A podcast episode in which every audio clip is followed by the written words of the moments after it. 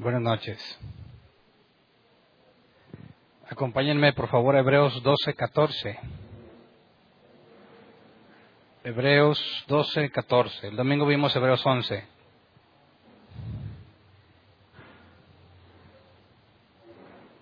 Hablamos el domingo sobre los, lo que les llaman los héroes de la fe o el salón de la fama. Y analizamos la parte de la fe que muchos creyentes enseñan y la fe de la cual habla Hebreos 11. Y vimos que es completamente distinto. La lista de personajes en Hebreos 11, tanto hombres como mujeres, se nos dice que anhelaban una patria mejor, la celestial. Así que lo que hacían y lo que buscaban no tenía que ver con alcanzar cosas en este mundo, sino en el que viene. Y eh, por consecuencia, todo aquel que quiere usar la fe para conseguir cosas terrenales, pues está errando al blanco. Errar al blanco es eh, al griego, que, que, es la palabra que se, se, utiliza para, bueno, la palabra que encontramos en nuestras versiones en español como pecado. Pecado es errar en el blanco. Entonces, cuando no hacemos las cosas como se deben, estamos pecando. Cualquier persona que trate de utilizar su fe en cosas terrenales simplemente anhelando lo terrenal está en pecado porque vimos que el ejemplo de todos los personajes en el capítulo 11, el contexto que nos daba el capítulo 10 tiene que ver con poner los ojos en el futuro, anhelar la patria celestial, no la terrenal. Entonces, cuando leemos este pasaje, dice Hebreos 12:14, busquen la paz con todos y la santidad sin la cual nadie verá al Señor. El nombre del tema es Sin santidad nadie verá al Señor. Aquí nos propone en cierta forma un dilema o pudiese interpretarse como un dilema, porque quienes, quienes nos han acompañado en, en, el estudio de toda la carta, hemos visto que a lo largo de 11 capítulos nos ha dicho el autor que podemos confiar en las promesas de Dios, que Dios interpuso juramento a su promesa cuando le prometió a Abraham que en su descendiente las naciones serían benditas vimos que Dios juró que cumpliría esa, esa, promesa y juró por sí mismo, hizo un pacto consigo mismo. Así que nos hablaba el autor de que Jesús garantiza un pacto superior. Vimos también que Jesús es nuestro gran sumo sacerdote y por lo que Él hizo en el santuario celestial, no en el terrenal, tenemos perdón de pecados y salvación eterna. Así que el autor nos ha hablado mucho sobre la certeza de la salvación y luego en este pasaje nos dice que sin santidad nadie verá al Señor. Y nos lleva a una pregunta obligada. ¿Necesito santidad para estar con Dios, sí o no? Decimos sí, ¿no? Entonces, si la salvación es la eternidad con Dios, pasar la eternidad, la eternidad con Dios es lo que entendemos por salvación. Necesito santidad para poder estar con Dios. De manera entonces que necesito santidad para salvarme, ¿sí o no?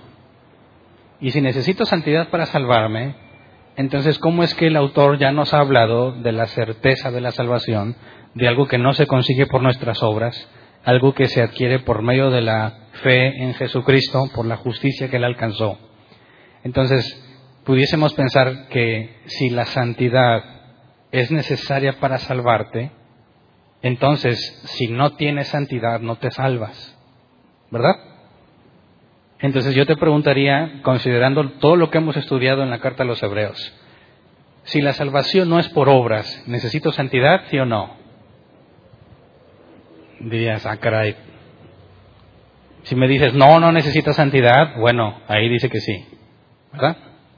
Y si me dices que sí la necesito, entonces, ¿la salvación es por obras?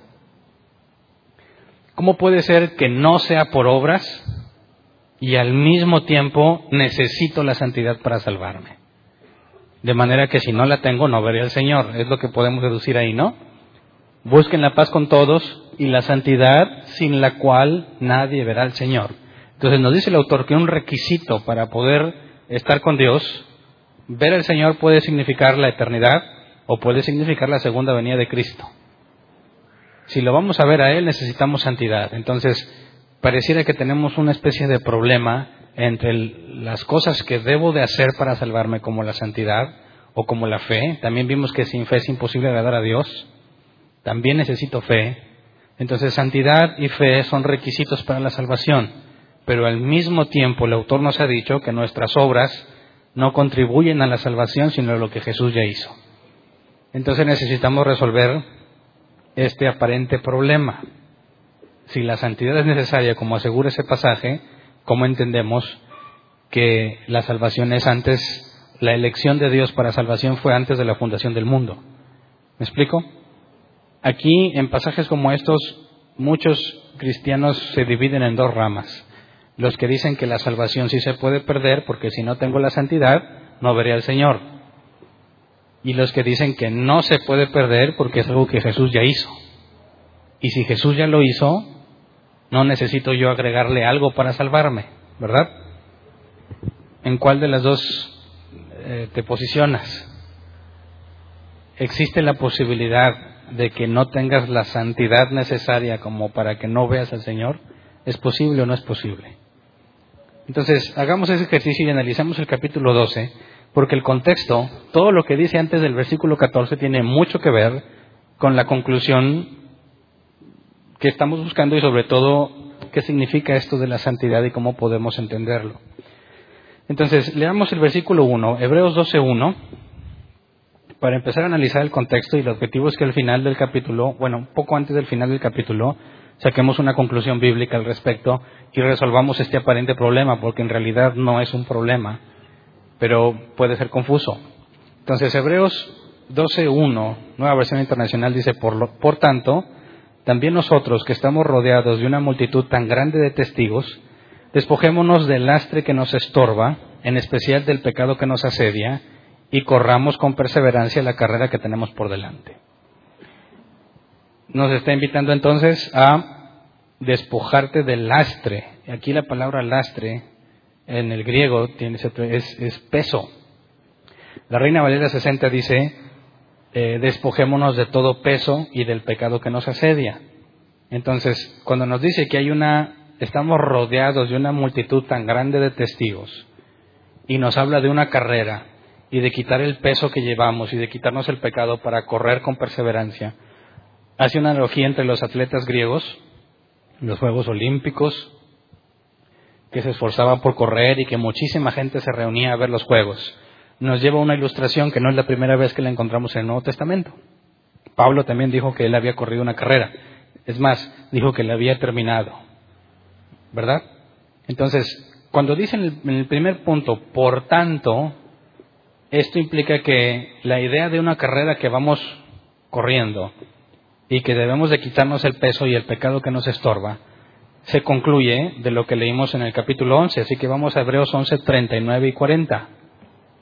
Hebreos 11, 39 y 40 dice, aunque todos obtuvieron un testimonio favorable mediante la fe, ninguno de ellos vio el cumplimiento de la promesa.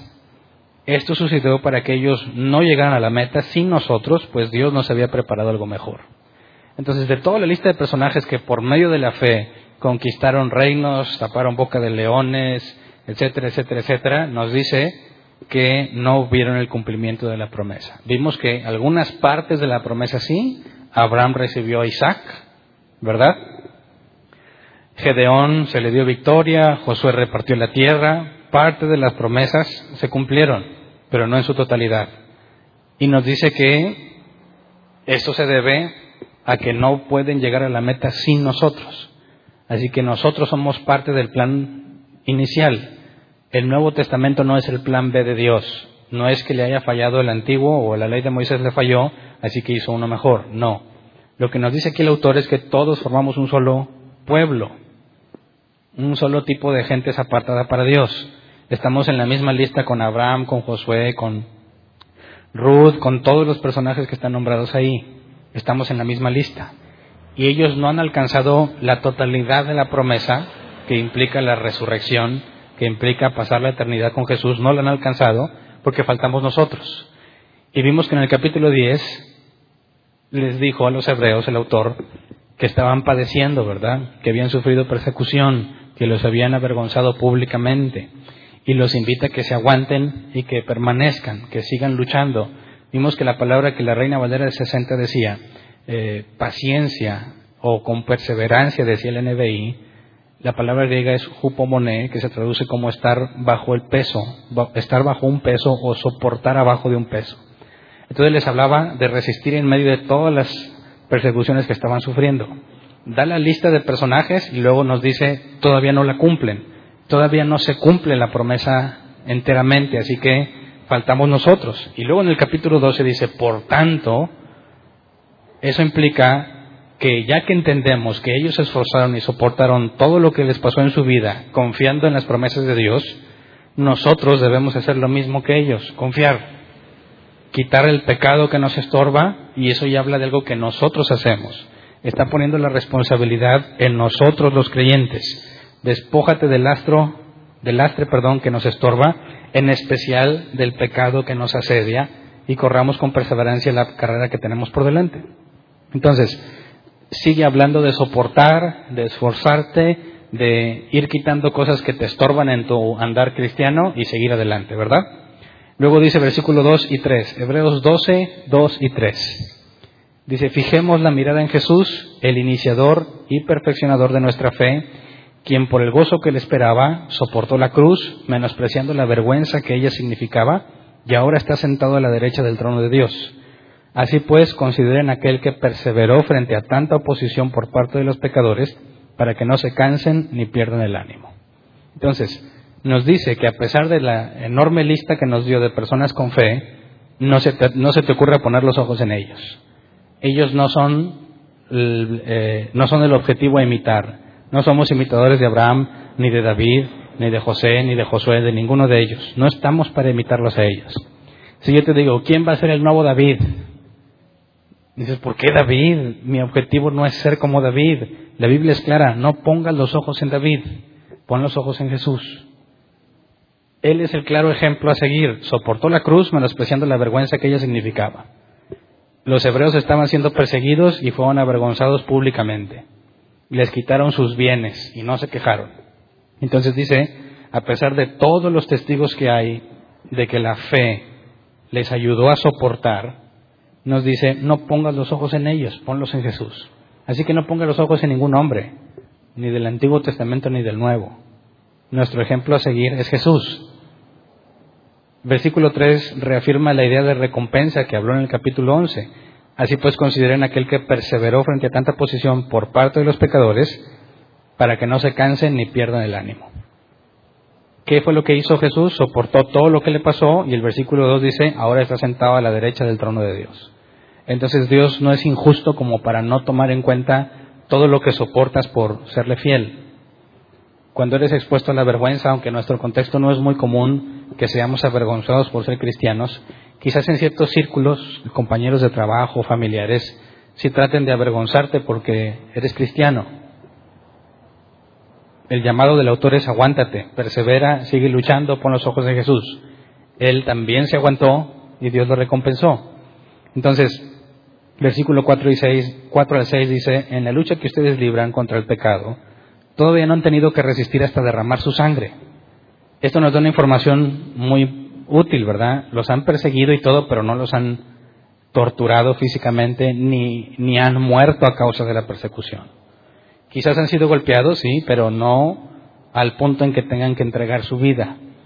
Dice versículo 5, y ya han olvidado por completo las palabras de aliento que como a hijos se les dirige.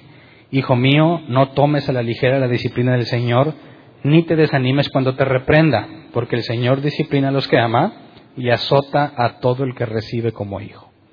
Y esta parte es donde empieza a ponerse interesante y que tiene que ver con el pasaje inicial nos da ahora sí la razón. ¿Por qué Dios permite que los persigan? En la, en la clase pasada, el domingo pasado, yo les dije, Dios tiene muy buenas razones para permitirlo. Y no me metí este tema porque es parte de este capítulo.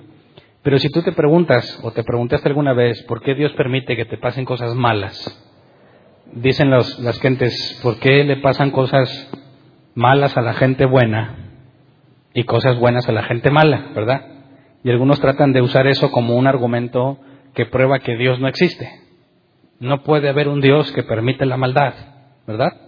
Así dicen algunos. Bueno, ¿qué es lo que dice aquí el autor? Los están persiguiendo y deben resistir todavía no tienen, no los han llevado hasta morirse por resistir con su fe, no han llegado a ese punto y ya no recuerdan, dice el autor, ya no recuerdan que si ustedes son hijos, Dios los va a disciplinar.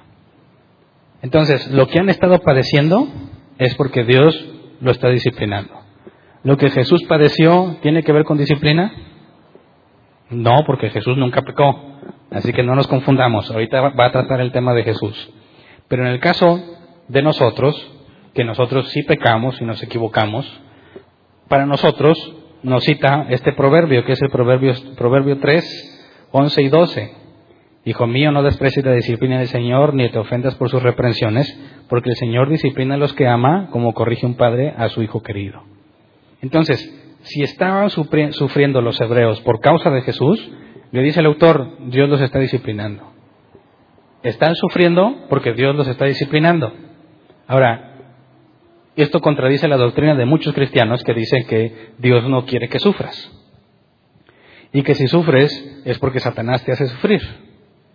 El autor está diciendo claramente que los hebreos están sufriendo persecución porque Dios los está disciplinando. Así que no se debe a que el diablo está dañando a los hijos de Dios en contra de la voluntad de Dios. La Biblia es clara en que Satanás puede ser el medio que Dios se le usa para disciplinar a sus hijos, como en el caso de Pedro. Jesús le dijo, os han pedido para zarandearlos como a trigo, mas yo he rogado que tu fe no falte. De manera que no es Dios quien los zarandea, sino Satanás quien zarandea a los cristianos, con previa autorización, y esto ya lo vimos en capítulos anteriores.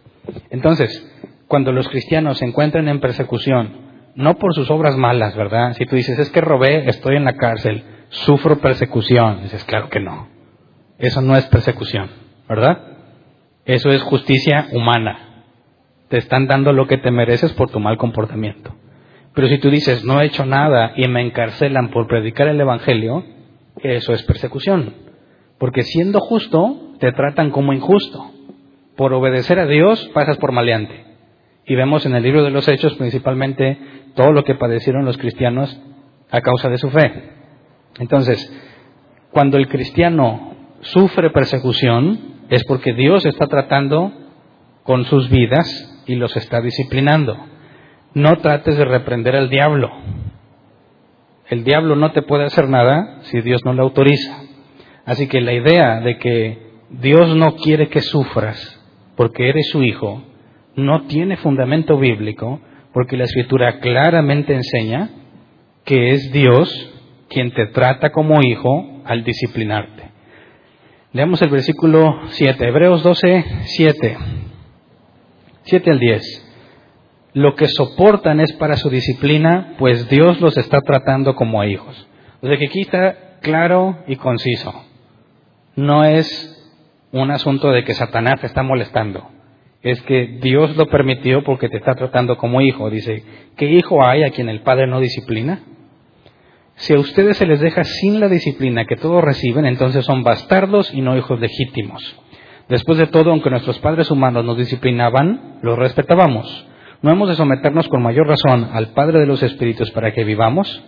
En efecto, nuestros padres nos disciplinaban por un breve tiempo, como mejor les parecía, pero Dios lo hace para nuestro bien, a fin de que participemos de su santidad. Y aquí está la famosa santidad que vimos en el, versículo inicial. Entonces, lo que Dios ha permitido en tu vida, las dificultades y todo tienen que ver con disciplinarte, con tratarte como a hijo, ¿verdad? Y en el versículo 10 dice, pero Dios lo hace para nuestro bien, a fin de que participemos de su santidad. Así que cuando nos disciplina, nos santifica, ¿verdad? La palabra santidad es agios, ser puesto aparte. Nos, nos hace ser cada vez más parecidos a Él y distintos del mundo. Entonces, cada vez que pasamos por circunstancias difíciles, es Dios quien las permite porque por medio de esas circunstancias te hace más santo. Acuérdate que santo no es ausencia de pecado, la palabra griega y la hebrea para santidad tiene que ver con ser puesto aparte. Entonces, si voy a poner un ejemplo burdo, si tú le dices a alguien, oye, tráete tacos a vapor de papa y de deshebrada, y viene y te trajo 10 tacos revueltos y dices, no, pues yo quería que me pusieras en una parte los de papa y en una parte los de deshebrada. Dirías, y sería correcto si dijeras, voy a santificar a los de papa, que implicaría que agarras todos los que son de papa y los pones aparte. Eso es lo que en el original significa santo. Los cristianos piensan que santo es alguien que no peca, ¿verdad? Y dicen, uy, ni que fueras tan santo. Entonces, no, la santidad, la palabra santidad en el griego original y en el hebreo no es ausencia de pecado, es ser puesto aparte del mundo. Entonces, la santidad, también lo vamos a ver un poco más adelante, no es simplemente el hecho de ponerte aparte y ya, sino de un proceso continuo de separación del mundo mientras más tiempo pasas con Dios y aprendes y tienes relación con Él, más santidad tienes, es decir, más distinto eres del mundo. El recién convertido, Dios lo hace nacer de nuevo, cambia sus deseos, cambia sus obras, ya no es la misma persona, pero sigue teniendo áreas débiles que con el tiempo tiene que ir afirmando. En teoría, una persona que tiene ya varios años caminando con con Dios en el sentido de que busca a Dios, aprende de Dios, se relaciona y pone en práctica lo que sabe, comete menos errores que el que acaba de empezar. Es triste cuando es al revés. Y dicen, ese anda bien porque acaba de empezar, pero el rato se le acaba. No, bíblicamente es al revés. El que acaba de empezar, aunque trae muchas energías, tiene muchas áreas que corregir todavía. Y el que tiene más experiencia con Dios, si realmente ha hecho lo que la Biblia enseña, debe de tener muchos menos errores que aquel que acaba de empezar, porque conoce a Dios más, porque ha sido disciplinado más veces, porque ha cometido errores que ha aprendido a resolver por medio de el trato que Dios da a su vida. Entonces, vemos que si nuestros padres humanos, queriendo lo mejor para nosotros, nos disciplinan, pensaríamos que Dios nunca nos va a disciplinar, es con mayor razón Dios nos disciplina. Entonces, la idea de que Dios no quiere que sufras definitivamente es antibíblica. Es más, sería satánica, porque contradice el amor de Dios. Vamos a Gálatas 4, 1 al 2. Si consideramos el contexto histórico, cuando se escribe en esto, sobre todo la carta a los hebreos, tiene que ver con las demás cartas, son contemporáneas en el tiempo. Hay diferencia de pocos años entre ellas. Y Gálatas 4, 1 al 2 nos da una información importante sobre cómo eran tratados los hijos. Dice, en otras palabras, mientras el heredero, el heredero es menor de edad, en nada se, se diferencia de un esclavo a pesar de ser dueño de todo. Al contrario, está bajo el cuidado de tutores y administradores hasta la fecha fijada por su padre. Entonces, Tú podrías ver a dos muchachos trabajar como esclavos y no podrías distinguir quién es el hijo del dueño y quién nada más es un esclavo, porque harían las mismas tareas.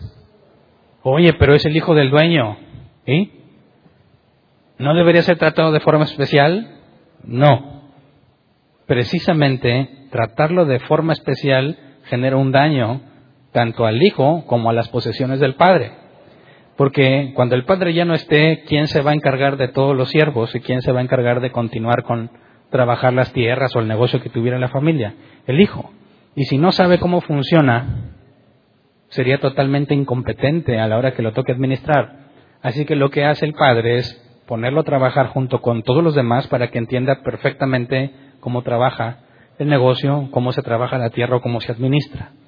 Y al llegar, según esto, a la mayoría de edad, que no tengo el dato exactamente a qué edad era, entonces ya no se le trataba como esclavo, sino venía a tomar el papel que le correspondía como hijo del dueño o dueño, quizás si su padre ya no estaba, y estaba perfectamente capacitado para continuar con lo que su padre hacía. Si pensamos que dice que Dios, si Dios dijera, tú eres mi hijo y que nada le pase al querubín, pues te está haciendo un inepto te está haciendo completamente incompetente para enfrentar las actividades que debe enfrentar en un futuro. Así que la idea de que Dios te cuide y dice, soy como la niña de sus ojos, y es cierto que la Biblia dice que somos como la niña de sus ojos, pero eso no implica que te aparta del sufrimiento, al contrario, te lo envía para capacitarte y que puedas hacer frente a lo que corresponde. ¿Verdad? Veamos un ejemplo más. Vamos a Hebreos 2.10 para que veamos cómo es que Dios el Padre trató a su Hijo Jesús, ¿verdad? Si hay alguien que todavía pensaría, no, pero pues Dios no quiere que sus hijos sufran, bueno, este pasaje yo creo que ya sería definitivo. Dice, en efecto, a fin de llevar a muchos hijos a la gloria, convenía que Dios, para quien y por medio de quien todo existe, perfeccionara mediante el sufrimiento al autor de la salvación de ellos. Entonces, si Dios quiso que Jesús sufriera para que fuese perfeccionado, y aquí la palabra perfeccionara, el griego tiene que ver con completar, con llevar a su punto final. Cuando Jesús estaba en la cruz dijo, consumado es, ¿verdad? Terminó. Cuando dice que perfeccionó a su Hijo es porque lo llevó al punto final y tenía que ver sufrimiento, el Calvario. Entonces, si Dios deseó eso para Jesús, dice, para que fuese, bueno, para que a fin de llevar a muchos hijos a la gloria, fuera el autor de la salvación de ellos, la razón que el Padre tenía para que Jesús sufriera y terminara con lo que se le encomendó, era que todos pudiésemos beneficiarnos de eso. Había una muy buena razón por la cual el Padre permitió que el Hijo, hablando de Jesús, sufriera. Y si el Hijo de Dios, perfecto y sin mancha, se le concedió sufrir por la voluntad del Padre, ¿nos la negará a ti y a mí? Claro que no. Entonces, aceptar el sufrimiento, aquel que viene por causa de nuestra fe, no por el que justamente nos corresponde porque hicimos algo incorrecto. Hablo de la persecución injusta, del trato injusto que los hijos de Dios pudiesen recibir por hacer lo que Dios pide. Ese tipo de persecución, tal como Jesús en el Calvario, que no había hecho pecado alguno y fue tratado como el peor de los pecadores, Dios lo permite tanto para Jesús como para nosotros porque hay una muy buena razón. Y lo que leímos eh, en Hebreos 12:10 dice, para que podamos participar de su santidad. Así que el proceso de santidad implica disciplina y esa disciplina, dice Hebreos 12:11, ciertamente ninguna disciplina en el momento de recibirla parece agradable, sino más bien penosa. Sin embargo, después produce una cosecha de justicia y paz para quienes han sido entrenados por ella. Así que además de que participamos de la santidad de Dios, nos produce justicia y paz. Entonces, ¿por qué razón Dios te la negaría? Si te la niega, no te ama. ¿Me explico? Es parte de un genuino cristiano el padecer por causa de su fe. El ser tratado con dificultades y sufrimientos para que el fruto que haya en él, que es Dios quien lo genera por medio de la situación que permite, beneficie no nada más a él mismo, sino a todos los demás. Recordemos que en la congregación todos los ministerios se han dado para edificar a los otros, para capacitar al cuerpo de Cristo para toda buena obra.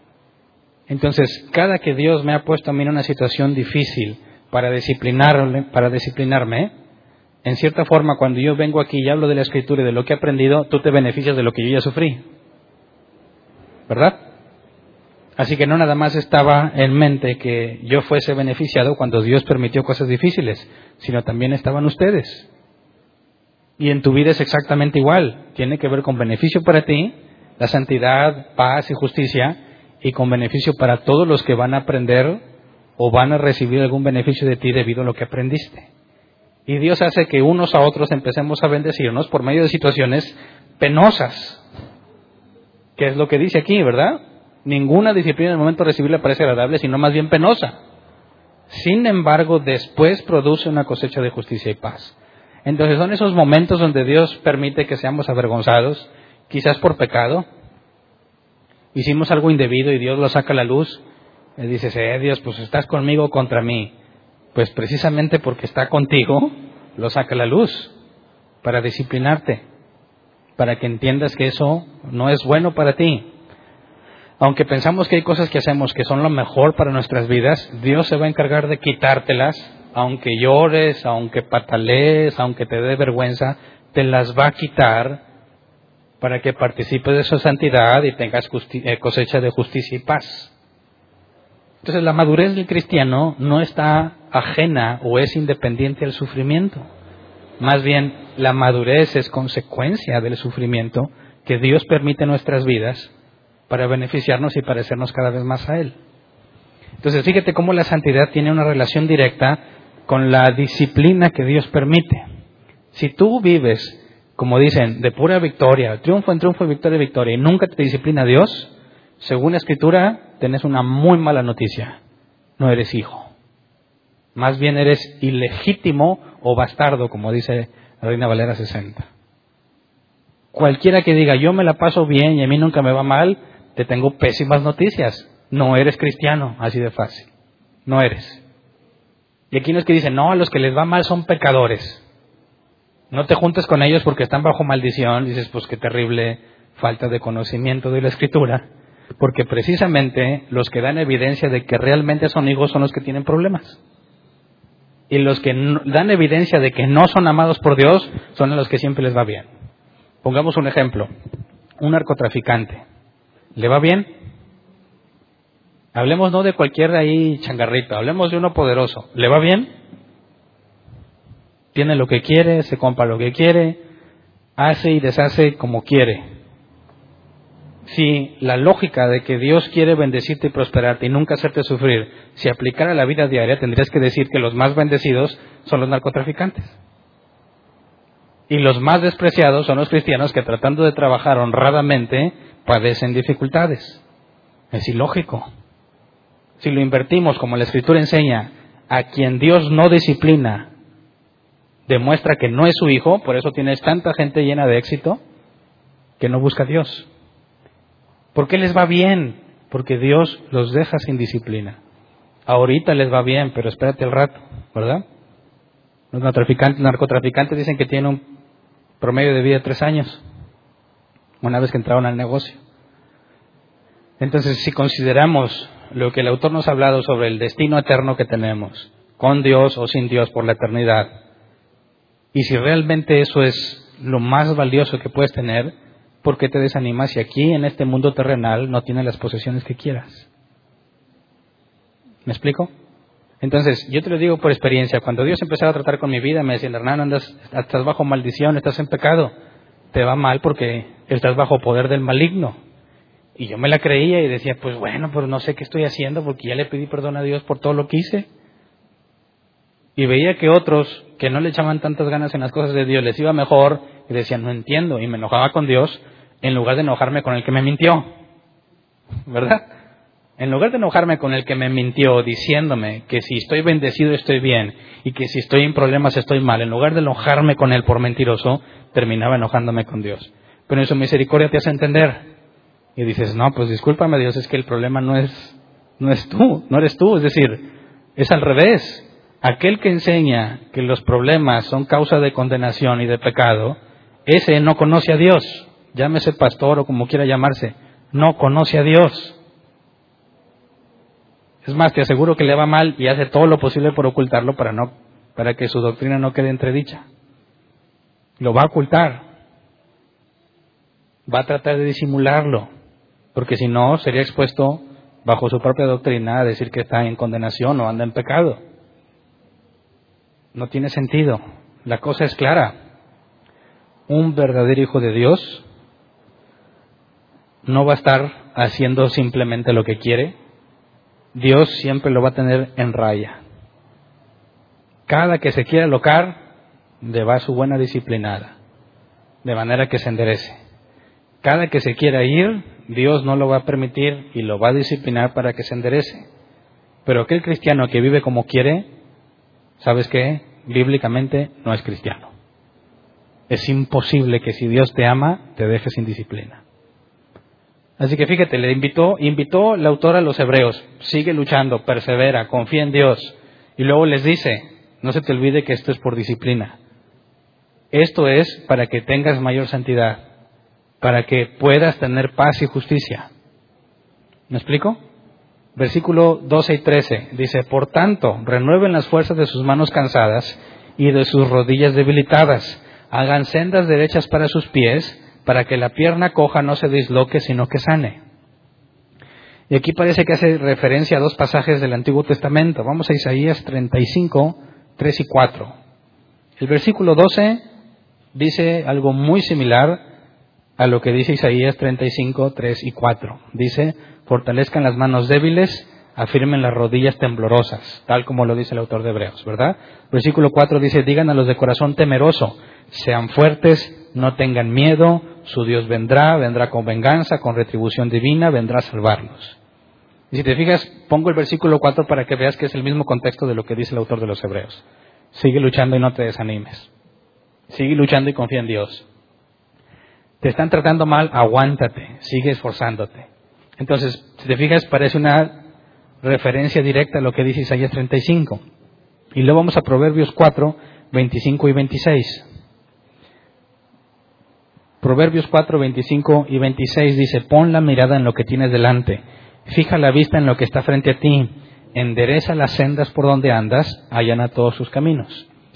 Y el autor de Hebreos nos decía en el versículo 13, hagan sendas derechas para sus pies, para que la pierna coja no se disloque, sino que sane. Entonces las sendas derechas es algo que tú tienes que hacer, no es algo que Dios va a hacer. ¿Me explico? La instrucción es para ti, hagan sendas derechas para sus pies. Porque si andas cojeando, si andas batallando como los hebreos, que algunos pensaban en regresarse al judaísmo, si andas cojeando en tu caminar, dice, si sigues cojeando y no enderezas tu camino, imagínate que tienes una pierna lastimada, no te la tratas, sigue lastimada, no puedes detenerte en la carrera, sigues caminando, y el camino está todo pedregoso y posudo, ¿qué va a pasar con tu pierna? Se te va a dañar cada vez más. Pero si en lugar de avanzar por un camino pedregoso, caminas por un camino bien hecho, bien hecho, un camino recto, un camino que no tiene pozos ni está pedregoso, tu pierna eventualmente va a sanar. Entonces aquí te pone o nos pone una responsabilidad. Nos dijo anteriormente, despójate del peso que llevas y del pecado que te asedia.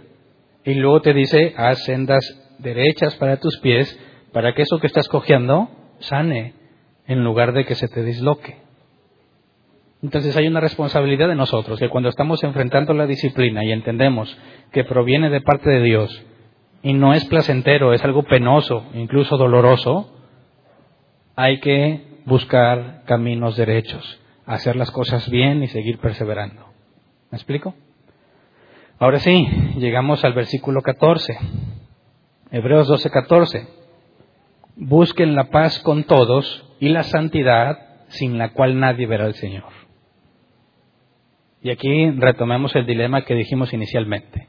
¿Necesito santidad para salvarme, sí o no? Recordemos que es, ¿cómo es que se obtenía santidad?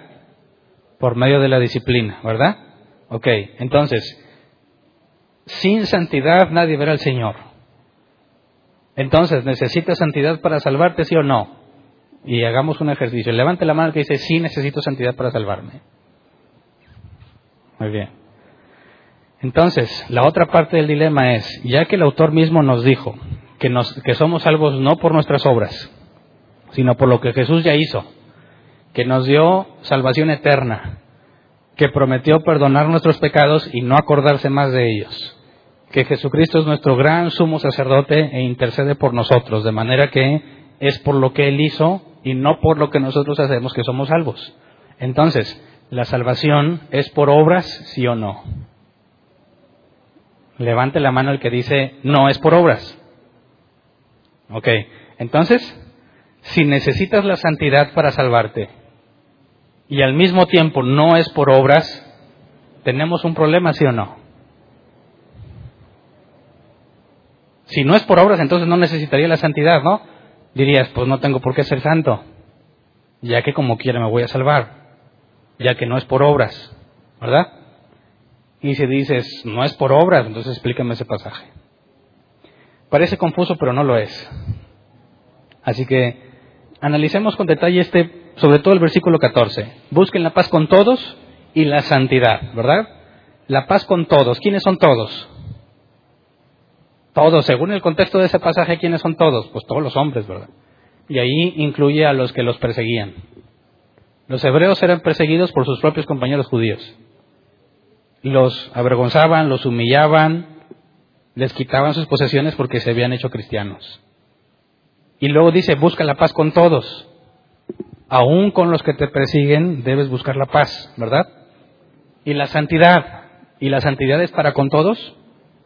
No, la santidad es para con Dios, ¿verdad? Porque sin santidad nadie verá al Señor. Entonces aquí hay dos factores. Y Jesús habló de esto. Vamos a Mateo 22, 34 al 40. Mateo 22, 34 al 40. Dice, los fariseos se reunieron al oír que Jesús había hecho callar a los saduceos. Uno de ellos, experto en la ley, le tendió una trampa con esta pregunta. Maestro, ¿cuál es el mandamiento más importante de la ley? Ama al Señor tu Dios con todo tu corazón, con todo tu ser y con toda tu mente, le respondió Jesús. Este es el primero y el más importante de los mandamientos. El segundo se parece a este. Ama a tu prójimo como a ti mismo. De estos dos mandamientos depende toda la ley y los profetas. ¿Te das cuenta? Una cosa es para con los hombres y una para con Dios. La santidad implica parecernos cada vez más a Jesús, ser más distintos del mundo. Entonces, lo que el autor de los Hebreos le está diciendo, busca la paz con todos y la santidad, es exactamente lo mismo que hizo Jesús cuando resumió toda la ley. Ama al Señor tu Dios con todo tu corazón, todo tu ser y toda tu mente. Eso es lo que Jesús dejó en claro que debíamos de hacer y puso el ejemplo de cómo hacerlo. Nuestra santidad implica que nos parecemos cada vez más a Él. Recuerden los pasajes donde Pablo dice que el que empezó la buena eh, obra en nosotros, la buena obra en nosotros, la terminará hasta que lleguemos, y estoy parafraseando varios versículos, hasta que lleguemos a la estatura del varón perfecto, a la imagen del varón perfecto. El, el, trabajo que Dios hace con nosotros es hacer que cada vez nos parezcamos más a Jesús, y Jesús fue el claro ejemplo de amar a Dios sobre todas las cosas. Eso es la santidad. Y la paz con todos tiene que ver con amar a tu prójimo como a ti mismo. Entonces, no nos está diciendo algo nuevo, nos está diciendo algo que Jesús ya había enseñado. Si haces esas dos cosas, puedes ser identificado como un verdadero cristiano. ¿Qué pasaría si nada más haces una de ellas? Imagínate, nada más buscas la paz con, la paz con los hombres pero no te interesa la santidad, ¿qué tipo de persona resulta? Pues mira, si nada más busco estar bien con todos, voy a terminar haciendo las cosas que ellos hacen, ¿verdad? Voy a terminar aceptando y permitiendo las cosas que hacen y voy a terminar haciéndolas también yo para no tener problemas con ellos. Así que buscar la paz por sí solo, buscar la paz con los hombres, no es propio de un cristiano. Ahora, supongamos que esa es nada más la otra, la santidad. Nada más quiere santidad no te interesa la paz con los hombres, ¿qué tipo de persona resulta? Un fariseo. ¿Se acuerdan la parábola del del cómo se llama en esta persona que iba se me olvida el nombre un grupo de ladrones o un ladrón al menos depende del evangelio que lo cuente roban a alguien y queda tirado en el suelo pasa un sacerdote pasa un maestro de la ley y lo dejan tirado, el buen samaritano. la palabra era samaritano, el buen samaritano. Jesús ataca directamente a los maestros de la ley, a los sacerdotes, a los fariseos, mostrando que, demostrándoles que no muestran amor al prójimo. Buscan mucho la santidad de ser eh, obedientes a Dios, pero descuidaban completamente el amor al prójimo. Entonces, cuando tú nada más buscas la santidad y no buscas la paz con los hombres, te vuelves una especie de fariseo. Y Jesús condenó a los fariseos, hipócritas, sepulcros blanqueados. Así que tienes que tener las dos cosas. Si nada más tienes una de ellas, no puedes ser catalogado como un cristiano genuino. Ahora dices, bueno, quizás no tan exagerado como un fariseo, pero yo conozco cristianos, incluso yo lo fui en hace un buen de años, de esos cristianos que no se juntan con mundanos porque se contaminan. No, no, con los no cristianos no me junto porque están llenos de demonios. No se me vaya a pegar uno. Qué grave, ¿no? ¿Cómo es que cumples el segundo mandamiento, ama a tu prójimo como a ti mismo? Si para empezar es un vil pecador mundano, impío. Tú mismo te das aires de pureza y desprecias al otro que no conoce a Cristo. Y en lugar de tratarlo con amor, lo tratas como cosa inmunda que te contamina, según ellos, cuando Jesús dijo que nada de lo que entra al hombre lo contamina, sino lo que sale de él. Entonces, ni aún esos cristianos que no, alcanzaban la justicia de un fariseo, ni aún ellos son contados como cristianos genuinos, porque aunque obedezcan el primer mandamiento de amar a Dios, desobedecen el segundo. Son las dos cosas juntas, no las puedes separar. A Dios y a los hombres. Amas a Dios y a los hombres, pero al estar juntas, aunque amas a los hombres, nunca vas a hacer lo que ellos hacen, porque también amas a Dios. ¿Verdad? Y al amar a Dios nunca vas a despreciar a los hombres, porque también los amas a ellos. Es el balance perfecto. Es, eso es imitar a Cristo. ¿De qué clases de personas se rodeaba Cristo en su ministerio terrenal? Prostitutas, cobradores de impuestos y gente pecadora. ¿Y quiénes eran los que criticaban a Jesús? ¿Los pecadores o los que se la daban de puros? Eran los fariseos los que se sentían puros, los que criticaban a Jesús por acercarse a los pecadores. Hay muchos cristianos hoy en día que así son. Te viernan en una boda mundana y rasgan sus vestiduras. Oye, pues se casó mi hermano. No, tú no puedes estar en esos lugares de pecado y perdición. Pero yo no estaba haciendo nada malo. No, eres un pecador como ellos. Lo mismo le dijeron a Jesús. Su maestro es un glotón. ¿Verdad? Se mete en casa de pecadores. Ningún maestro haría eso. Bueno, pretenden mucha santidad y no muestran amor a los hombres. No pasan por cristianos genuinos. Son personas en que se engañan a sí mismas pensando que son santas cuando al mismo tiempo quebrantan los mandamientos más esenciales que Jesús enseñó. Gente hipócrita simplemente. Entonces, cuando nos enseña el autor de los Hebreos que hay que buscar la paz con todos y la santidad, sin la cual nadie verá al Señor, vemos entonces que eso es algo que tenemos que hacer necesariamente para ser genuinos imitadores de Cristo, ¿verdad? Entonces, no podemos descartar, no puedes echar por la borda la idea de que necesitas la santidad para poder ver a Dios, necesitas la santidad para salvarte. Entonces, ¿qué hacemos con las promesas? Por ejemplo, una que dice que fuimos elegidos para salvación antes de la fundación del mundo. ¿Verdad? Romanos, el autor nos dice, no depende del que quiere ni del que corre, sino de Dios que tiene misericordia. Y Dios dijo a, Jacob amé y a Esaú aborrecí, y aún antes de que nacieran. ¿Verdad? A los que predestinó, a esos llamó, a los que llamó santificó, a los que santificó glorificó. Si Dios antes de que fundara el mundo ya tiene el libro de la vida donde dice quiénes se van a salvar, ¿qué pasa con la santidad entonces? ¿Podrá llegar alguien sin santidad y perderse? ¿Y ya estaba escrito en el libro de la vida? Si ya estaba escrito en el libro de la vida y luego pasa el tiempo y se pierde y no se salvó, ¿quién se equivocó? Dios al escribirlo, ¿verdad? Porque si Dios lo escribió en el libro de la vida y resulta que no tuvo la santidad suficiente para salvarse, ¿tendrías que decir que Dios no es todopoderoso? Porque no tuvo poder para salvarlo. Y tendrías que decir que Dios no lo sabe todo, porque no pudo ver que se iba a equivocar al escribirlo. Así que no puedes hablar de que la salvación se pierde, porque entonces Dios ya no es Dios. Si te escribió en el libro de la vida antes de la fundación del mundo, te salvas porque te salvas. ¿Me explico? Bueno, entonces, ¿cómo resolvemos esto? Yo creo que hay un ejemplo muy simple. Imagínate, es un ejemplo burdo, pero creo que ilustra el problema. Imagínate que Dios te dijo, bueno, me voy a poner yo en el, en el, en el ejemplo. Que ya fue a ver la película esta, ¿cómo se llama? Logan. ¿Alguien? ¿Ya? No voy a decir nada.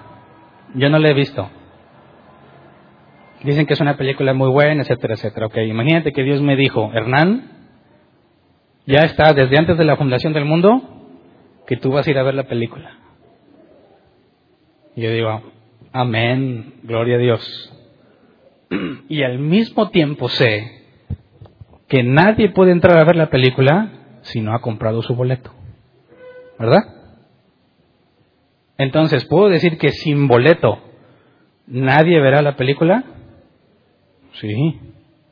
Oye, pero Dios ya dijo que estaba arreglado antes de la fundación del mundo que tú lo ibas a ver. ¿Verdad? Pero no tengo boleto. Entonces, ¿la voy a ver o no? ¿Qué opinas? ¿Sí o no? Si dices que no, entonces Dios me mintió. Y si Dios miente, entonces no es Dios. Dices, sí la vas a ver. No tengo boleto. ¿Cómo resolvemos ese problema? Dios te va a dar el boleto. ¿Verdad? Si Dios dijo, la vas a ir a ver y lo que se necesita para entrar es un boleto, te va a dar para que compres el boleto o alguien te lo va a regalar. Y asunto arreglado, ¿verdad? ¿Qué es la santidad? Ya vimos que es el proceso que se genera por medio de la disciplina. Y Dios disciplina al que ama. Si Dios ya dijo que te vas a salvar, ¿es, ¿es incorrecto decir que sin santidad nadie verá al Señor? Es decir, si Dios dijo que vas a ver la película, ¿hay un problema en que diga nadie verá la película si no tiene boleto? No es ningún problema, ni es ninguna contradicción. Si nadie verá al Señor sin santidad y Dios prometió que te vas a salvar, ¿qué crees que te va a dar? Santidad. ¿Cómo te la va a dar? Aquí dice, por disciplina.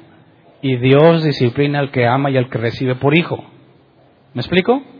No hay una contradicción, no son cosas opuestas. Es cierto, sin santidad nadie verá al Señor. Si alguien que no es hijo de Dios diga, oye, yo quiero estar con Dios, ¿qué hago? ¿Qué, ¿Qué, necesito tener? ¿Qué le va a decir Dios? Santidad, fe. ¿Le está mintiendo? No, eso es lo que se necesita. Nadie puede entrar al cine a ver la película si no tiene su boleto. Y cuando llegue el cristiano ahí como, voy, pues Dios me dijo que iba a entrar, pero pues no traigo boleto, ni dinero. Ah, Dios me mintió. No, te aseguro que si Él dijo, alguien va a llegar y te va a decir, oye, me sobra un boleto, ¿lo quieres? O incluso mejor, Dios me mandó para darte este boleto. Entonces agarras el boleto, dices, Dios, tú nunca fallas y cumplo el requisito para entrar. Así que se necesita fe y se necesita, y se necesita santidad para salvarte. Sí. Y también Dios ya dijo que desde antes de la fundación del mundo se escribió en el libro de la vida que tú te vas a salvar. También eso es cierto. Y Dios me va a dar la fe y la santidad que necesito para poder estar con Él. De eso habla el autor. Por eso, el pasaje cuando habla de que sin santidad nadie verá al Señor, te lo dijo después de que escribió diciendo que Dios disciplina a todos los que ama y que esa disciplina genera santidad. Así que nosotros descansamos en la promesa divina sabiendo que Dios, porque me ama, me va a disciplinar para ser santo y que pueda estar con Él. Nosotros, los que buscamos en la, la verdad en la Escritura, y no negamos lo que claramente enseña, no estamos ocupándonos, no estamos trabajando nuestra salvación. Esa ya está arreglada. Trabajamos en la santidad, en parecernos cada vez más a Dios, no para salvarnos, para agradarle. ¿Qué pasa si no quieres? ¿Qué pasa si Dios me dijo, Hernán, tú estás en el libro de la vida? Yo digo, Dios, ya no quiero nada contigo. Ya no voy a ser santo ni fe ni nada, ya no creo nada. ¿Qué va a pasar? ¿Ya no voy a salvarme? ¿Qué acabamos de leer? Te va a disciplinar. ¿Cierto? ¿Por qué? Porque eres su hijo. Porque te ama. Así que un cristiano loco que diga, yo ya no soy cristiano, ¿qué le va a pasar? Si realmente es hijo de Dios, ¿qué le va a pasar? ¿Se va a regresar? ¿Obligado? No. Por voluntad propia, después de haber experimentado una serie de sucesos que el propio autor describe como sucesos penosos, como el hijo pródigo cuando estaba deseando comer de la comida de los cerdos. Volveré a casa de mi padre. La Biblia es clara cuando dice que el arrepentimiento es algo que se nos concede. La palabra arrepentirse es el griego metanuevo, cambiar tu manera de pensar. Y cuando cambias tu manera de pensar, tus acciones cambian, porque hacemos lo que consideramos correcto. Y si Dios te instruye en tu mente y te enseña lo que realmente es correcto, tu comportamiento cambia. Pero eso, eso no es algo que nosotros hagamos por nosotros mismos, eso es algo que la Biblia enseña, que Dios concede el arrepentimiento. Así que si yo de repente me vuelvo loco y quiero renunciar, como lo he intentado más de dos veces, y he tenido que reconocer, aunque me propuse ser ateo, no pude, porque Dios me empezó a mostrar por medio de la escritura y muchas cosas en mi vida que era lo más absurdo que podía concluir después de semejante evidencia. Así que aunque me propuse regresar al ateísmo, no pude, Dios no me dejó. Y yo te puedo decir a ciencia cierta, Dios disciplina al que ama. Y aunque te vuelvas loco y te chifles, si tú tienes un hijo al que amas mucho y te empieza a hacer berrinches por cualquier tontería, ¿lo dejas? Si lo dejas te contradices, entonces no lo amas. Si realmente lo amas y quieres lo mejor para él, le vas a dar su buena disciplinada. Lo mismo hace Dios con nosotros. Entonces, no me ocupo en salvarme. Eso es algo que Dios va a hacer. Mi tarea es esforzarme para ser cada vez más como Él. Y en ese esfuerzo aprendo. Cuando me equivoco, me disciplina. Me regresa al camino, sigo avanzando. Le echo ganas y me vuelvo a equivocar. ¿Qué va a hacer Dios conmigo? Si soy su hijo y me ama, me va a volver a disciplinar. ¿Cuándo va a dejar de disciplinarme? Cuando me dé el cuerpo glorificado. Un cuerpo que ya no peca, que es como el que tiene Jesús actualmente. Y entonces se cumple lo que dijo el apóstol Pablo, el que empezó la buena obra a nosotros, la terminará hasta el día de Cristo. Entonces, espero que quede claro que no hay ningún problema en asegurar que se requiere santidad para salvarse, se requiere fe para salvarse y al mismo tiempo la salvación no es por obras. Es algo que Dios te concede. Entonces, Hebreos 12, 15, 15 al 17. Asegúrense de que nadie deje de alcanzar la gracia de Dios, de que ninguna raíz amarga brote y cause dificultades y corrompa a muchos, y de que nadie sea inmoral ni profano como Esaú, quien por un solo plato de comida vendió sus derechos de hijo mayor. Después, como ya saben, cuando quiso heredar su bendición, perdón, cuando quiso heredar esa bendición, fue rechazado. No se le dio lugar para el arrepentimiento, aunque con lágrimas buscó la bendición. Ahora, por cuestión de tiempo no me voy a leer lo que pasó ahí con Esaú, pero quiero que analices este pasaje. Dice que no se le dio lugar para el arrepentimiento. La Reina Valera 60 dice, y no hubo oportunidad para el arrepentimiento, aunque lo procuró con lágrimas. Esto significa, pregunto, que Saúl le quiso pedir perdón a Dios y Dios no se lo dio. ¿Esto significa que Saúl se quiso arrepentir de sus malas acciones y Dios no lo dejó? ¿O de qué está hablando? Porque la Biblia dice que Dios no rechaza un corazón contrito y humillado. ¿Verdad?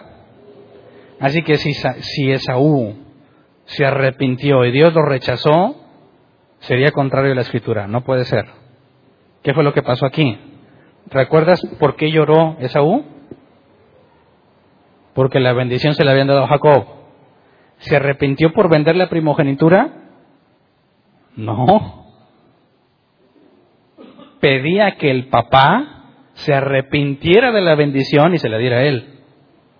Por eso la reina Valera 60 dice, no hubo oportunidad para el arrepentimiento, pero no está hablando de Saúl, sino de quien dio la bendición.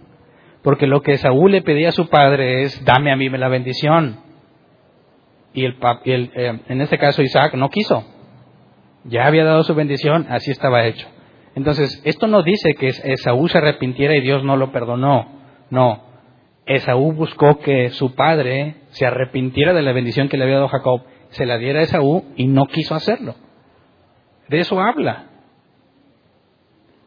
Entonces, esta advertencia es para todos. Recuerden Hebreos 6, los iluminados, que se les permitió conocer la doctrina, probar el don celestial, fueron partícipes con el Espíritu Santo y sin embargo volvieron atrás. Decían, ya no hay perdón para ellos, ya no hay sacrificio por los pecados.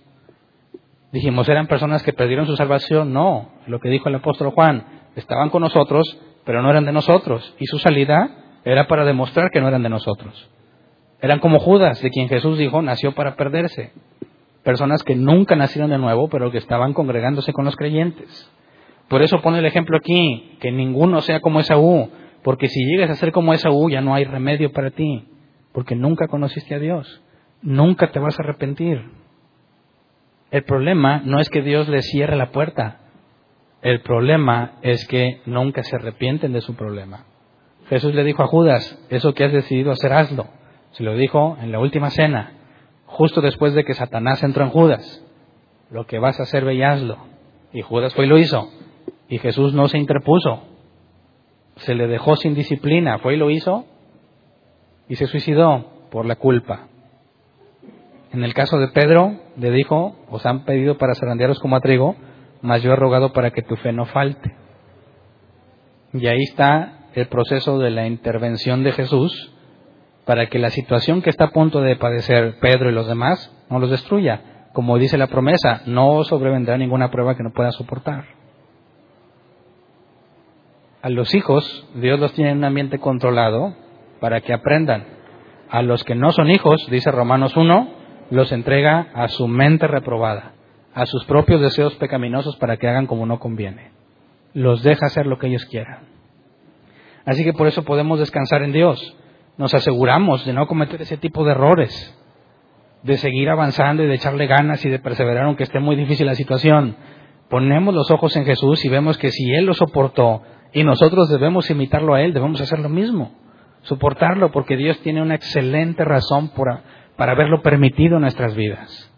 Un cristiano no puede perder la esperanza, no puede decir me voy a suicidar porque ya no puedo más. El tal no era cristiano, porque el cristiano tiene los ojos puestos en Jesús, sabiendo que es imposible que te abandone, sabiendo que ninguna prueba que vayas a pasar te va a destruir y es más, te va a dar la salida siempre.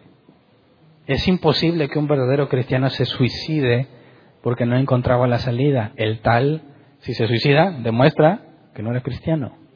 No tenía puesta su confianza en Dios. Entonces, el versículo 18 al 24.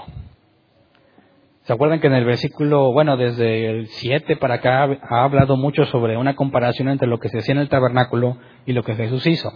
Aquí es una comparación en la forma en la que Dios se reveló a los israelitas y la forma en la que se revela a nosotros. Leamos desde el 18 al 24. Dice, ustedes no se han acercado a una montaña que se pueda tocar o que esté ardiendo en fuego, ni a oscuridad, tinieblas y tormenta, ni a sonido de trompeta, ni a tal clamor de palabras que quienes lo oyeron suplicaron que no se les hablara más, porque no podían soportar esta orden.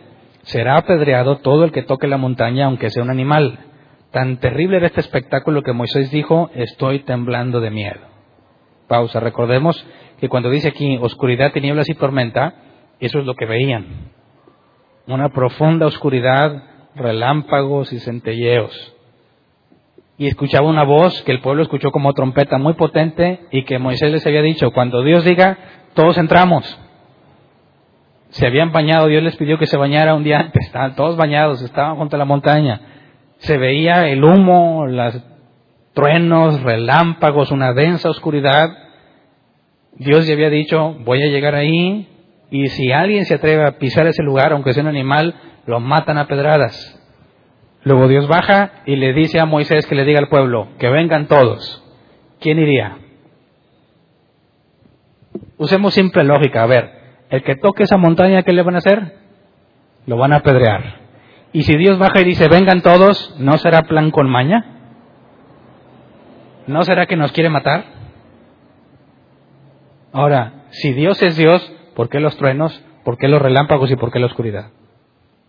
Así que la gente le dijo a Moisés, no, nosotros no vamos a ir, ve tú. Y Moisés dice, en Dios para eso bajó, ve tú Moisés. Y dice que Moisés se metió a la oscuridad y estuvo 40 días con Dios. De eso está hablando. La gente tenía pavor de Dios. No soportaban la voz de Dios. Dice el versículo 22. Por el contrario, ustedes se han acercado al monte Sión, a la Jerusalén celestial, la ciudad del Dios viviente. Se han acercado a millares y millares de ángeles, a una asamblea gozosa, a la iglesia de los primogénitos escritos en el cielo. Se han acercado a Dios el juez de todos, a los espíritus de los justos que han llegado a la perfección, a Jesús, el mediador de un nuevo pacto, y a la sangre rociada que habla con más fuerza que la de Abel. Y si te fijas, nosotros no tenemos una montaña palpable, ¿verdad? Pero tienes el Espíritu Santo en ti. Tú no te acercas a un lugar, Dios vino a ti. Y es completamente distinto. No nos acercamos con un pacto que implica un sacrificio animal y sangre animal nos acercamos por medio del pacto que Jesús hizo con el Padre. Según su soberana voluntad, ese pacto fue establecido de manera antes de la fundación del mundo para que a su debido tiempo decía el apóstol Pablo, Jesús muriera por los pecados y alcanzáramos redención.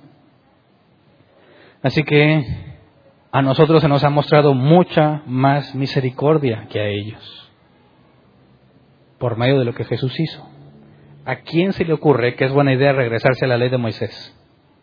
¿A qué cristiano se le ocurre ir a convertirse en judío? ¿A qué cristiano se le ocurre ir a celebrar las fiestas, de la ley de Moisés? dices, ¿por qué? ¿Por qué razón querrías regresar a un pacto imperfecto, como propio Dios dijo? Haré un nuevo pacto, no como el de Moisés. Un nuevo pacto donde escribiré mis leyes en sus mentes y en sus corazones y perdonaré sus pecados y no me acordaré de sus transgresiones. Muy distinto al de Moisés, si haces estas cosas vives, si haces estas cosas mueres. ¿Cuál pacto es mejor? El de Cristo, porque hay muchos cristianos que quieren ser judíos que idolatran a los judíos. Quieren usar cosas de judíos, ahí están con su chofar. Ah, quieren ponerse cosas de judíos, no entiendo por qué. ¿Por qué razón querrías regresarte allá? Si lo que Dios ha dado es mil veces, millón de veces mejor. No tiene sentido. Es lo que el autor le dice a los hebreos. ¿Por qué te quieres regresar? Si te regresas, imagínate, ahorita en nuestros tiempos, si te regresas, inauguran el tercer templo y empiezan a ofrecer sacrificios ahí, la promesa de Dios era muy clara, haré un nuevo pacto, que ya no tiene nada que ver con sacrificios. Así que aunque fueras, aunque tú mismo ahorita fueras y te dejaran ofrecer sacrificio ahí, de nada sirve porque Dios cambió el pacto. Por eso, ante semejante evidencia, ante semejante gracia y ante semejante misericordia, no puedes simplemente decir, pues es que soy muy pecador y me da vergüenza venir con Dios. es que he pecado mucho. ¿Y? ¿Ya no quieres pecar? No, pues ya no quiero. Pues ve y pídele misericordia a Dios para que te conceda arrepentirte. No, es que no tengo cara para presentarme ante Dios. Nunca la has tenido. Es un regalo gratuito. Nuestra tarea es perseverar. Tengo muchos problemas como cristiano. Según el autor de los Hebreos, aguántate, soportalo y vendrá la recompensa. Aquí o allá. Pero no hay ninguna razón suficiente para tratar de volver atrás. Es más, si eres verdadero hijo, ¿qué te va a hacer? Te va a disciplinar. Así que te lo puedes ahorrar. Si simplemente decides perseverar como un verdadero cristiano. Solo los cristianos verdaderos perseveran, porque el Espíritu Santo en ellos los guía la verdad, porque el amor del Padre los disciplina. Así que los vas a ver echándole ganas, aunque la riegan, aunque nos equivocamos, vas a ver que siguen echándole ganas porque tiene el Espíritu Santo y porque son hijos. Entonces, versículo 25 al 27. La gracia que se nos ha ofrecido conlleva una enorme responsabilidad. Dice, tengan cuidado de no rechazar al que habla, pues si no escaparon aquellos que rechazaron al que los amonestaba en la tierra, mucho menos escaparemos nosotros si le volvemos la espalda al que nos amonesta desde el cielo. En aquella ocasión su voz conmovió la tierra, pero ahora ha prometido una vez más, haré que se estremezca no solo la tierra, sino también el cielo. La frase una vez más indica la transformación de las cosas movibles, es decir, las creadas para que permanezca lo inconmovible. Sabemos que cuando Jesús venga, restaurará la creación entera y después, como dijo el apóstol Pedro, el cielo y la tierra se enrollarán como un pergamino y veremos una nueva creación, lo que Apocalipsis describe al final, la nueva Jerusalén.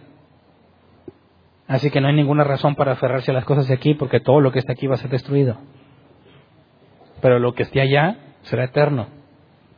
Así que ninguno de nosotros puede tomarlo como a la ligera Debemos esforzarnos por avanzar. Debemos esforzarnos por perseverar. Es lo único que puedes hacer como una especie de gratitud al Padre.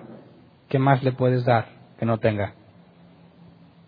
Simplemente reconocernos como Pablo, somos siervos de Jesús. Y si eres su siervo, no haces lo que tú quieras, sino lo que tu amo te dice. ¿Me explico? Entonces, versículo 28 al 29, así que nosotros que estamos recibiendo un reino inconmovible, seamos agradecidos. Inspirados por esta gratitud, adoremos a Dios como a Él le agrada con temor reverente, porque nuestro Dios es fuego consumidor. ¿Te fijas? Aquí resume lo que te he estado diciendo. Le echamos ganas, nos esforzamos para ser agradecidos, por gratitud. Adoremos a Dios como a Él le agrada. ¿Por qué? ¿Para salvarnos? No, porque lo amamos, porque nos ha dado todo de forma inmerecida. Lo hacemos con tal de agradarle.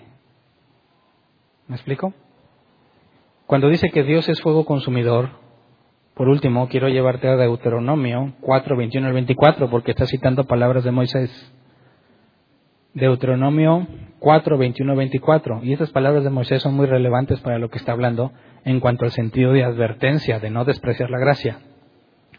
Dice, sin embargo, por culpa de ustedes, el Señor se enojó conmigo y juró que yo no cruzaría el Jordán ni entraría en la buena tierra que el Señor su Dios les da en posesión. Yo moriré en esta tierra sin haber cruzado el Jordán, pero ustedes sí lo cruzarán y tomarán posesión de, esa buena tierra. Tengan pues cuidado de no olvidar el pacto que el Señor su Dios ha hecho con ustedes. No se fabriquen ídolos de ninguna figura que el Señor su Dios les haya prohibido, porque el Señor su Dios es fuego consumidor y Dios celoso. ¿A qué se refería Moisés? Bueno, después de muchos años de servicio, Moisés cometió el error de querer demostrarle al pueblo que él tenía poder para sacar agua de la roca y Dios no se lo perdonó y le dijo, tú no entrarás a la tierra prometida. Moisés se salvó, sabemos que se salvó, pero en cuestión de recompensa se la negó. No lo dejó entrar en la tierra prometida. Se salva, pero pierde recompensa. Lo mismo aplica para nosotros. El apóstol Pablo dijo, todos compareceremos ante el tribunal de Cristo. En la carta a los Corintios dice que la obra de todos será pasada por fuego. Si construye sobre el fundamento piedras preciosas, cuando pase el fuego, todo quedará en su lugar y recibirá recompensa. Si construiste hojarasca y madera, cuando pase el fuego se va a derrumbar. Serás salvo, aunque, aunque como por fuego. No recibes recompensa. Eso es lo único que tenemos en juego, por así decirlo. La recompensa que recibiremos, más no la salvación. Entonces, si Dios es fuego consumidor y Dios celoso, sepamos que no se toma de ligera las cosas que hacemos, ¿verdad? Y que corresponde hacer las cosas con seriedad porque tememos a Dios y porque le amamos. Entonces no debe de haber cristianos que digan, bueno, pues al cabo Dios me va a disciplinar, ahorita aprovecho. No sabes qué se siente ser disciplinado. Pregúntele a Jonás. Pregúntele a Pedro. No nada más cuando fue zarandeado como trigo, cuando Pablo lo regañó públicamente, lo avergonzó, delante de todos, por hipócrita no es nada agradable. Y si está en nuestras manos agradarle, en lugar de estar generando nada más que nos esté disciplinando, sabemos que tampoco será en vano, que hay recompensa. Entonces, en ninguna forma perdemos al esforzarnos por hacer lo que Dios le agrada. No para salvación, para recompensa. Entonces, ¿cómo andas de santidad? No te pregunto cómo andas de pecado porque yo sé que todos pecan, ¿verdad? Eso no se pregunta. Ya sabemos que todos pecan. Pero yo no quiero, ya sé que no quieres, yo tampoco quiero y me es imposible dejar de pecar. Tropiezo de una u otra forma. Ok. ¿Cómo andas de santidad? Es una pregunta completamente distinta. ¿Qué tanto te pareces a Jesús? ¿Te pareces en algo de perdido? o nada? ¿Lo amas a Él y a los hombres o nomás a Él? No puedes decir que nada más a Él. ¿Cómo andas con tu trato con los no creyentes? ¿Cómo los tratas? ¿Como gente inmunda, impía y pecadora? Por eso lo he dicho varias veces, la definición correcta del Evangelio es decir que es, es un mendigo que le dice a otro mendigo dónde encontrar pan. Lo que tú has encontrado no te lo calles. Hay muchos otros que no conocen a Dios y lo necesitan. Y el apóstol Pablo enseñó que Dios decidió que la manera en que los hombres se salvan es por medio de la locura de la predicación. Así que cuando le hablamos a otros a Dios, los que Dios ha elegido, según dice la Escritura, reaccionarán al mensaje. Los que no, no. Pero no nos podemos quedar callados. Tenemos que mostrar amor. Y si te invitan a una fiesta mundana, ¿qué vas a hacer? ¿Qué vas a hacer? Dices, pues depende de qué fiesta, ¿verdad? Si es en un antro y un table dance, ¿vas a ir? Obviamente no. Pero si es una fiesta de cumpleaños, una boda, algo así, donde no necesariamente estar ahí es un pecado, donde Jesús se metió a casas y se reunía con personas de pésima reputación, no tenemos cara para decir, no, porque yo soy santo. Al contrario, porque eres santo, debes ser luz en las tinieblas. No debes hacer lo que ellos hacen, como Jesús, aunque estaba en casa de pecadores, no hacía lo que ellos hacen. Aunque comía con cobradores de impuestos, no hacía lo que ellos hacían. Pero tenemos que mostrar amor. Y si te maltratan y se burlan porque eres creyente, amad a vuestros enemigos, dijo Jesús. Entonces en todos somos deudores, tenemos que mostrar amor a Dios y a los hombres para ser un ejemplo correcto de alguien santo. Cuando digan, oye Hernán, pero pues yo te he visto equivocarte, claro, pues no que eres santo, dile y explícale porque hay mucha gente que entiende mal esa idea. Soy santo no porque dejo de pecar, sino porque soy apartado por Dios. Y si tú viste que me equivocaste, que me equivoqué, perdón, te pido perdón y vas a ver que Dios me va a disciplinar porque me ama. Y ese problema vas a ver que lo voy a dejar de tener. No sé cuánto tiempo, pero Dios ha prometido que me va a disciplinar y me va a cambiar. Oye, eres cristiano y te va mal. Sí, como al apóstol Pablo, como a muchos discípulos también les iba mal. Sé estar en abundancia y en escasez, dijo Pablo. Todo lo puedo en Cristo que me fortalece. Me podrás ver en muchos problemas económicos, pero vas a ver que ninguno me va a abandonar Dios. Porque el cristianismo no consiste en éxito, consiste en perseverancia. Y entonces estás hablando del verdadero evangelio, de algo que se puede demostrar con la escritura, de algo que se va a poder ver en tu vida. Y la gente va, va a dejar de esperar que seas perfecto, que nunca te equivoques, porque la gente no entiende, porque los cristianos les han enseñado mal. ¿Sí? ¿Alguna vez te han, has sentido que te ponen un estándar muy alto que nunca vas a cumplir? Bueno, la gran culpa de que los que no son cristianos piensen así es por lo que los propios cristianos les dicen o por la forma en la que los cristianos los tratan. Algunos se sorprenden y eres cristiano, sí, ¿y por qué no me dices mundano? ¿Por qué no me dices impío? Eso es lo que dicen todos los cristianos. Fíjate, qué pena, qué vergüenza. Que piensen que un cristiano es el que se da así como baños de pureza y trata a los demás de impíos y pecadores. Hay mucho que hablar, ¿verdad? Hay mucho que explicar. Aprovecha todo momento oportuno para poder explicar, dar razón de nuestra fe, decía el apóstol Pablo, por si Dios les concede el arrepentimiento a los que nos oyen. ¿Ok? Vamos a ponernos de pie, vamos a orar. Pidámosle a Dios santidad con pleno uso de tus facultades mentales, ya que sabes que al pedir santidad, ¿qué va a pasar? Te va a disciplinar, ¿verdad? Así que ¿Quién quiere santidad? Solo el que realmente valore lo que Dios hace y realmente valore estar con Él va a decir, Dios dame santidad, aunque me disciplines. Porque la pena o el dolor que pueda padecer en ese momento no se compara con la dicha de experimentar santidad, paz y justicia, que es lo que dice el autor de los Hebreos. Así que si tú no estás dispuesto a eso, no le pidas nada, ¿eh? Solamente los que estamos dispuestos. Vamos a orar, Señor. Primero queremos darte gracias por tu enorme paciencia para con nosotros, por tu enorme misericordia, porque quizás ya debiésemos haber padecido fulminados por tu justicia. Pero en tu amor, Señor, nos has extendido misericordia y nos has dado tiempo suficiente para arrepentirnos porque has puesto todos los medios para que entendamos lo que tu palabra nos revela y que podamos apegarnos a lo que la Escritura enseña y poder vivir como tú esperas que vivamos. Señor, si, hemos estado viviendo, tú nos conoces a todos, si hemos estado viviendo sin santidad o no hemos perseverado en la santidad, queremos pedírtelo, Señor, perfectamente conscientes de lo que implica, que nos des la santidad que necesitamos para poder verte.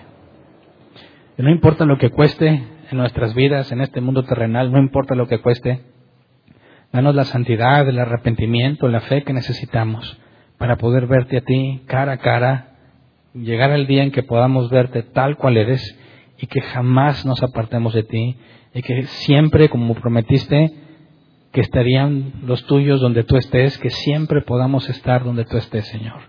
Que podamos ver el cumplimiento de todas las promesas que nos has hecho. Que podamos reinar juntamente contigo como lo prometiste.